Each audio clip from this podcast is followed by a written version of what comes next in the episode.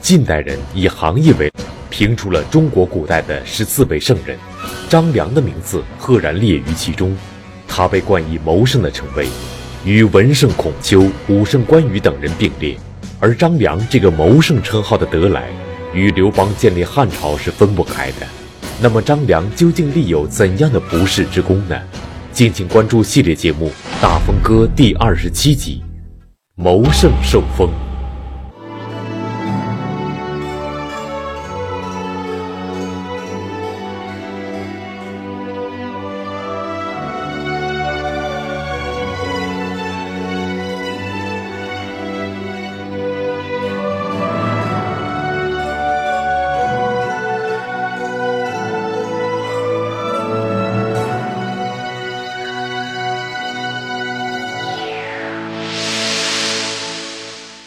邦总结战胜项羽的三杰时，把张良列为三杰之首，而刘邦对所有的部下都是想骂就骂，唯独对张良，言必称其字子房。古代人称人字是表示尊敬，这对经常口吐脏字的刘邦来说就实属不易了。其中很重要的一个原因就是，张良为刘邦建立汉朝立下过大功。所以建立汉朝之后，论功行赏，张良名至实归，被封为刘侯。那么张良究竟为刘邦立过哪些功勋呢？河南大学王立群教授做客百家讲坛，为您讲述系列节目《大风歌》第二十七集《谋圣受封》。那么张良，我们在前面已经讲过很多了。那么张良被封侯，他到底？立过多少功劳，我们都讲过。我们在这儿呢，先把它概括一下。张良为刘邦所立的功，主要集中在两个方面：第一是灭秦，第二是王楚。在灭秦跟王楚这两大战役之中，张良都立了很多功。灭秦之功，主要是两点。两个方面，第一是攻取南阳，免除后患。这个我们讲过，讲刘邦西入秦关，经过南阳的时候，刘邦把南阳军队打败，并没有把南阳的军队解决，刘邦就匆匆忙忙走了。然后张良提出来说：“这不行，你这个时候西行入关，后面有南阳的军队没有被打垮，前面有堵截的秦兵。”前后夹击，这个情况非常危急。这刘邦听了建议，就主动回来，把南阳问题给解决了。这是张良为刘邦灭秦立的第一功。第二功叫智取瑶关，进入咸阳。瑶关这一仗是刘邦进入关中以后打的很关键的一仗，武关这仗几乎没有打。就过去了。为什么到瑶关这儿这一仗很关键呢？因为这是秦二世被杀，而且秦王子婴已经杀了赵高，子婴掌了权了。子婴不是一个无能之辈，所以子婴掌权以后，子婴调集重兵在瑶关阻击刘邦。刘邦当时急于入关，就想拿出自己的家底儿两万人，给秦军拼了。想急于拼过去，抢先进入咸阳，谁先进谁就可以做关中王啊！刘邦这时候已经急了，因为瑶关离咸阳已经很近了。但张良不同意。张良的办法是什么呢？先派人去跟人家谈，而对方又打听到守瑶关的秦将是商人的子弟，商人重利，拿钱贿赂。然后，给秦将商量好一块儿灭秦，瓜分关中。等秦将麻痹了，然后张良劝刘邦趁这个机会打瑶关的守军，就这样打过去了。应当说，在灭秦之中啊，张良帮刘邦的忙主要是这两两件事儿立了功了。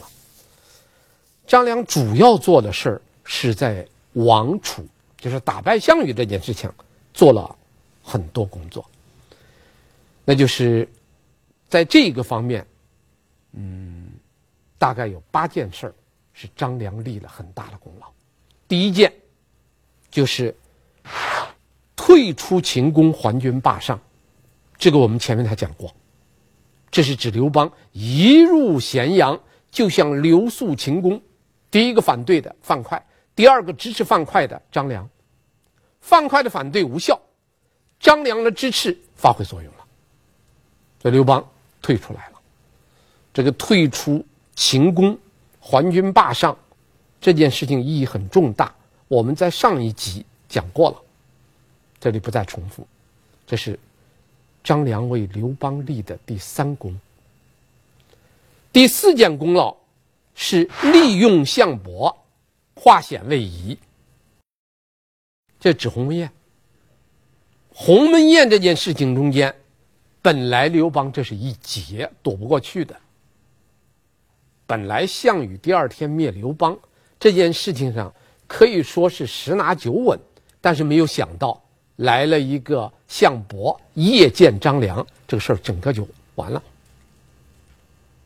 张良帮助刘邦出了主意，骗了项伯，然后利用项伯又骗了项羽。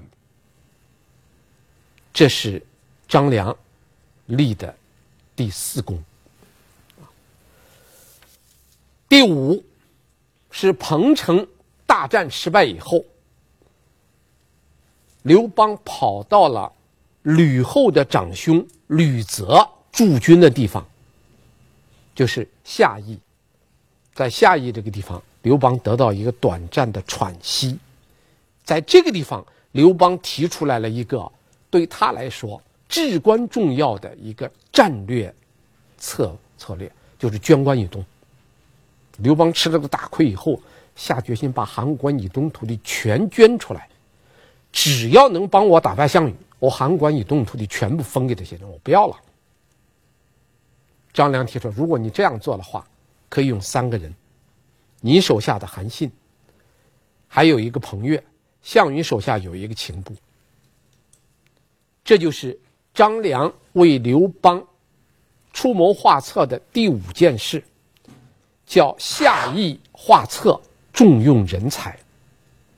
张良为刘邦一共立了十件大功，这十件大功中间，叫我看来最重要的是这个下邑画策，其他的都是解决了一个局部问题，比如说南阳守军呐、打瑶关的问题啊。鸿门宴虽然很重要吧，它只是临时解决一个眼下的危机，真正关系到全局性战略问题得到解决的，就是这个下邑画策。这个下邑画策是刘邦提出来战略，张良提出来了办法，怎么办？怎么把你这个大战略落实下来？这是第五件事儿。第六件事儿是祖封六国，集中力量。这个指什么呢？这指的是刘邦打的受不了的时候，曾经接受酈姬的意见。铸了六国的那个国君的印，想封六国的后代为国君。结果张良回来了，他请张良参谋一下，张良一口气说了个八不可，一不可，二不可，一直说到八不可，把刘邦说的嘴里含的饭吐出来，把酈姬臭骂了一顿，把那个铸好的印全销了。这是第六件大功。第七件大功，劝阻刘邦加封齐王，这是指韩信拿下齐地以后，要求封假齐王，刘邦不想干，而且骂韩信的使者。是当时是两个人，有陈平，也有张良，主张封韩信，千万不能得罪韩信。这是第七件大功。第八件大功是废止和越，追杀项羽。这个指鸿沟议和，在楚河汉界重沟议和以后，张良跟陈平力主追杀项羽，宁可背一个赴越之名，撕毁和平协议，追杀项羽。这是第八功。第九功就是刘邦追项羽，追到固陵，他的二十万人被项羽的十万人打得受不了。原来打算说好要来的，韩信不来，彭越不来。刘邦无奈，征求张良的意见。张良说：“他们就是应该不来。你现在马上你要项羽打败，整个天下都是你的了，人家没有得到什么好处，人家不来。”这个时候，张良建议啊，给韩信、给彭越。都加封封地，他们就会来，所以刘邦就接受了张良的建议，给韩信、给彭越都加封了土地。所以这两个人领兵来在垓下合围项羽，这叫固陵建议，合兵垓下。这是第九功，最后一功第十功，叫建都关中，万事基业。其实第一个提出建都关中的是楼敬，刘邦当时在犹豫，支持楼敬的是张良。娄敬说：“你不要建都在河南的洛阳，你建都到陕西的长安。”刘邦不听。然后张良说：“娄敬说的对。”刘邦说：“行，立即走。”同样一句话说的虽然很对。关键看谁说呢？汉初刘邦在这个高祖六年十二月给正月封侯的时候呢，大家都在争功，争什么功呢？争军功。杀了多少人？俘虏了对方多少将领？占领了多少城市？灭了多少国家？比这个了。所以张良没有。所以在封侯的时候。刘邦表态说：“张良是什么功劳呢？运筹策帷幄中，决胜千里外，这就是张良的功劳。他是在大营中间谋划，能够决定千里之外的胜负，这就是张良的功。在所有人封侯的时候，刘邦都没有讲话，只有两个人封侯，刘邦站出来为他说话。他立了什么功？”其中第一个需要刘邦站着说话的就是张良，怎么封呢？刘邦说了一句话：“自择其地，三万户。你自己挑，到齐国那个土地上，你自己挑选三万户，这不得了啊！大家知道中国古代的封侯最高的侯叫什么侯啊？万户侯。”几百户到几千户，最高的封侯叫万户侯。刘邦一张口就是三万户，而且叫自择其地。齐国是最肥沃的土地，你到那任意挑。你可见刘邦对张良多好。张良怎么办呢？张良说了一段话。张良说：“使臣启下邳，与上会流，此天以臣受陛下。陛下用臣计。”幸而示众，臣愿风流足矣，不敢当三万户。张良的话就说：当初我在下邳起兵，我在刘这个地方，刘就是今天江苏沛县东边那个地方。他说我在这儿和你相遇了，这是天意，这是老天把我交给你的。我提的意见呢，你都听了，而且呢，很幸运，都实现了。这是老天的意思，我哪儿都不要。咱俩当时第一次见面是在哪儿？是在刘，那么我就要刘侯，你把那个刘封给我就足了。三万户我不敢要。这一说，刘邦说这样吧，那就把刘这个地方封给你，一万户。所以，所以你今天读《史记》，张良的传叫什么？刘侯世家。这个刘是自己挑的。刘这个地方有个特殊意义，是张良给刘邦第一次见面的地方，这很很重要啊。把当初咱俩见面那个地方封给我，什么意思啊？这是个纪念。张良要的是个纪念，而且是一个感激。我幸亏在这遇到了你，我今天才得了万户侯。张良不要三万户，只要了一万户。下面我来介绍一下当时封侯的时候，那些功臣们一共得了多少户。功劳最多的曹参是一万零六百户。再往下面，排第二的是周勃，周勃是八千一。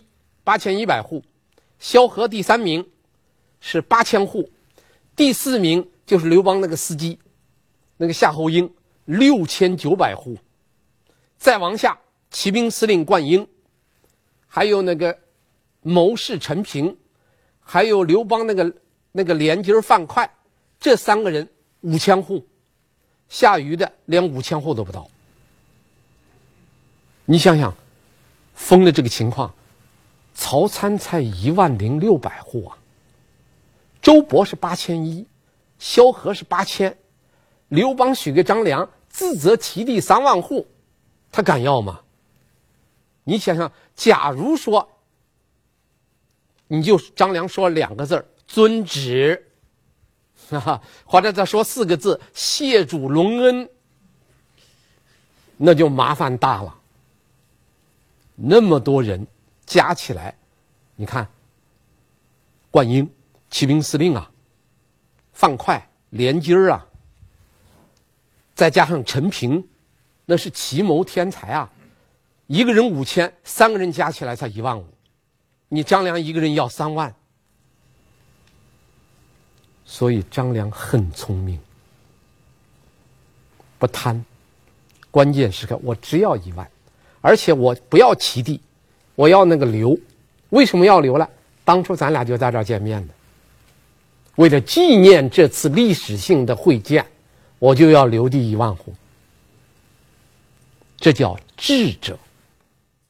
假如要是自责其地七万三万户，那张良成了众矢之的了。所以张良就这封了个万户侯。这件事儿。叫赐封。汉六年，刘邦大封包括张良在内的二十九位功臣，然而还有很多未被受封的人心有不甘，难免私底下议论纷纷。如果不好好抚平，难免会引起谋反事件。那么，当刘邦了解到这个棘手的形势之后，他又是如何化险为夷的呢？有一天，刘邦呢站在宫殿给宫殿之间那个通道上。啊秦代了，秦始皇修那个宫殿呢，很奇特。宫殿给宫殿之间呢，不在下面通，上面修一个通道，这个通道叫福道。刘邦突然间在那个宫殿的福道上，看见他手下的将领三五成群，一伙一伙在那议论纷纷。刘邦挺纳闷，就问张良：“他们在说什么？”张良说：“他们在商量谋反。”这把刘邦吓了一跳。我好不容易打了好几年，刚当了皇帝，封了二十九个列侯，底下的将领们在商量谋反。愣了，问张良怎么回事？张良说：“这很简单呐，这些人当年和你一样，编户齐民，老百姓和你一块打天下。现在天下打下来，你当了皇帝，我们二十九个人都是侯，你是皇帝，咱们都高官厚禄了。”他们几个人，剩下的人再一算，这天下的地如果就这么个分化，哈，一个人几万户，一个人几千户这么分，这不够分呐。而且，你最近你做了什么事儿了？你封的都是你所喜欢的人，你杀的都是你平时所恨的人。那这些人一想，我们是有功有过，有功，这地不够分呐。有过，说不定还封不上，先把我杀了。所以他们在商量谋反，就在商量谋反。刘邦一听，就吓坏了。怎么办？张良给他说了两句话：“取上速所不快，即群臣所共之最甚者一人，先封，以示群臣。什么意思呢？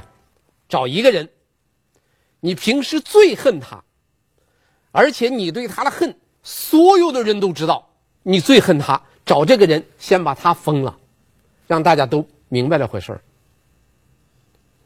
张良问他有没有这样的人，刘邦说有啊，有一个叫雍齿的这个人。我恨死他了，就因为他功劳大，我一直没杀他。张良说：“赶快封这个人。”所以，高祖六年三月，刘邦亲自宴请文武百官，亲自封雍齿为十方侯。先把刘邦最恨的、大家都知道的那个人封了。这一封，所有的功臣们都乐了。你看，这皇上最恨雍齿，雍齿都封了。那我对我虽然有意见，还不至于到恨雍齿那个程度吧？所以，我们没事儿，将来肯定能封。这叫什么？这叫急封雍齿。其实这个永齿啊，他给刘邦的结怨是叫。呃，有一个成语叫“源远流长”。他俩的恨呢，那早了，是刘邦一起兵，雍齿就是刘邦的部将。刘邦一起兵以后，他是起自哪儿呢？起自这个沛县丰邑。沛县是县，丰邑呢就邑就相当于今天的一个镇。刘邦一起兵。就派雍齿替他守住丰邑，这个丰邑是他的大本营，这是他的老家，然后带兵出去打仗了。他外面打了胜仗，大本营丢了，雍齿叛变了。雍齿的叛变给刘邦带来了极大的被动。那雍齿为什么叛变呢？很简单，两条。按《史记》的原话记载，叫雍齿雅不欲赎沛公。就雍齿平时就看不上刘邦，再加上刘邦一带大军出征，雍齿受到了当时魏国军队的压力，当时魏国就想把丰邑给吞了，就告诉雍齿说：“你要。”投靠我们魏国，我封你为侯；你要不投靠魏国，我们把丰邑给灭了。那雍齿本来就给刘邦不和，当然什么原因没有交代。第二，就是魏国军事的压力，在这个压力之下，雍齿叛变，替魏国人守丰邑，而且丰邑的子弟跟着雍齿，给刘邦作对。就刘邦一听说自己大本营丢了，匆匆忙忙带着兵来打丰邑，结果第一仗就打了个大败仗，把刘邦气了，大病一场，回到沛县养病去了。一攻丰邑，没有攻下来，但是这是个心病啊，所以刘邦就想去投奔另一个起义军，想从他那借兵。打丰邑，结果呢，半道上遇到秦军，又没有借成兵。这刘邦后来费了很大的劲，把另一个地方打下来了，当打下来了，收编了五六千兵，然后带着军队二攻丰邑，又失利了，又没有打下来。最后刘邦为了三攻丰邑，逼得刘邦没有办法，把刘邦逼到一条好路上去了，刘邦就投奔项梁了。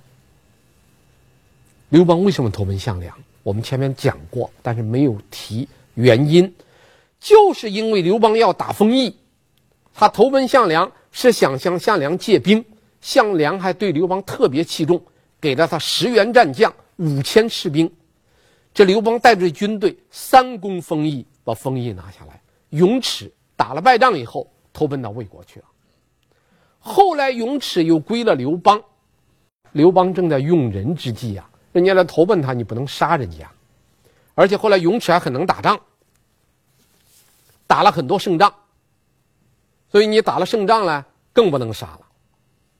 所以刘邦一方面是恨得牙根痒，另一方面呢又不敢杀。你杀了他以后，很多人就跑了，军心就散了。这就是雍齿给刘邦的结怨的经过。啊，这件事儿张良不知道，因为张良投奔这个刘邦比较晚，但是刘邦心里可清楚，所以张良就说：“找一个你最恨，而且全军将士都知道的那个人，先封他。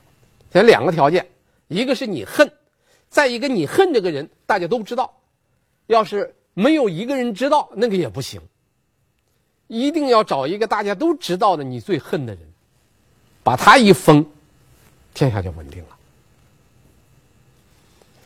这件事儿，呃，张良做的很巧妙，啊，应当说很有智慧。张良受封以后呢，据史书记载，张良跟着刘邦定都关中以后，导引不食谷，杜门不出，就是。呃，张良跟着刘邦到了这个长安以后，就逐步的这个淡出朝政，然后呢，说自己有病，不吃粮食，这个练一种辟谷的功，啊，就是练练功养生。这件事情的话呢，给张良留下来了一个美名，四个字叫“功成不局”。有了功劳了，反而急流勇退了。后人对张良的所有的表扬都脱不开这一点。一个说他有智慧，一个说他功成不局。这件事情其实是，是一个值得讨论的问题。张良真是功成不局吗？这里边学术界有两派意见，一派意见认为张良是有病。他淡出朝政是为了养病。第二种意见说张良是明哲保身，淡出朝政是为了自保。这是两派意见，各说各的理。啊，张良是不是有病啊？确实有病。有没有记载呢？有记载。比如说《史记·留侯世家》有这么一段记载，说张良。夺病，未尝特将兵，常为画策臣，时时从汉王。从楚汉战争开始，张良就经常害病，就在刘邦的身边，病歪歪的，病歪歪的，一直为刘邦出谋划策，没有单独去领过兵。《汉书》也有这样的记载。封侯以后，张良干脆说：“愿弃人间事。”欲从师宗子游耳，乃学辟谷，导引心生。就张良确实是有病，而且《史记》在《刘侯世家》中间写过这么一段话：“禹以为杞人魁梧其位。”就是，当然这个禹，嗯，是司马谈呢还是司马迁？这个也有争议啊，因为《史记》是经过了司马谈、司马迁两代人写成的。《史记》的作者说：“我原来认为张良是个高大魁梧的一个男人，后来一看张良的画像，当时没有照片嘛，看画像，说张良呢实际上长得可像一个美女。原话叫‘妇人好女’，妇人就是个女人，好女就是美女。说张良长了个样子，就是长了个女人像。所以有的学者推测。”张良家，如果长得像个美人，啊，像个女人，肯定体质不太好。啊，男人就像男人嘛，男人长得像女人，说他体质不太好。而后来还有两件事，一个是高祖十一年，刘邦带兵去平定秦部叛乱的时候，张良抱病送行。啊，他不能跟着去了，抱病送行。刘邦给他说过两句话，说：“子房虽病，强卧而辅太子。”说子房先生虽然身体有病，希望你躺在床上，指导着那个太子去处理朝政。强卧扶太子，就是你卧在床上，你别忘了指导太子。那刘邦说的话什么意思？等于说刘说你张良承认张良有病，这是一条。另一条记载呢是高帝十二年，刘邦临死之前，我们讲过这个事儿。吕后问了问了三问：第一，萧相国死后谁继位？第二问，曹相国死以后谁继位？第三问，王陵、陈平死了以后谁继位？刘邦一一回答说：萧何死了以后，曹参继任；曹参死了以后，王陵、陈平继任。王陵、陈平死了的事情，你不要再问了，你也管不了了。这个吕后给刘邦这三问三答非常有名。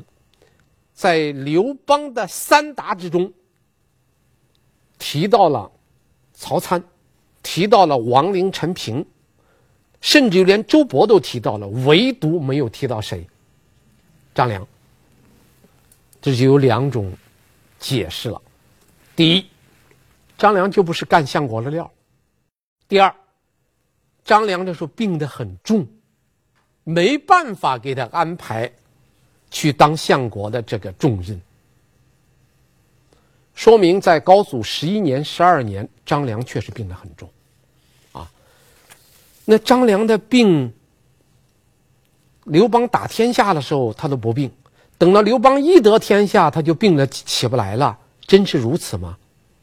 应当说刘张良确实有病，而且是跟着刘邦的时候就已经有病了。到高帝十一年、十二年，病得很重了。那么张良不管那么多事儿，除了有病以外，应当说还有两个因素，一个叫知足。张良是个很知足的人，他觉得自己凭着三寸之舌，为帝王师，封万户侯，已经是人臣极矣。就是做臣子做到头，无非就是如此了。张良很知足，就在这一点上，张良受道家思想的影响很深。第二，自保。张良确实也有自保的思想，啊，但这个思想是并不是开始一入关就有的，而是逐渐产生的。啊，司马光。曾经有过一段评价，非常有名的一段评价。司马光在《资治通鉴》中间认为啊，人生必有死，这是个规律，谁不知道这个道理啊？像张良这样聪明的人，他不知道生必有死吗？他怎么会能跟着去求仙学道，希望能够长生？是不可能的事情。张良只能是明哲保身，不可能是这样来做的。所以。司马光认为，韩信卒诛，萧何入狱，只有张良等功名于外，勿置荣利而不顾。他认为张良是明哲保身。啊，当然，司马王这个话呢，有他正确的一面，就是张良确有明哲保身的一面，但司马光的话不可全信。啊，因为当张良开始。从那个第一线逐步退出的时候，韩信没有被杀，萧何还没有入狱。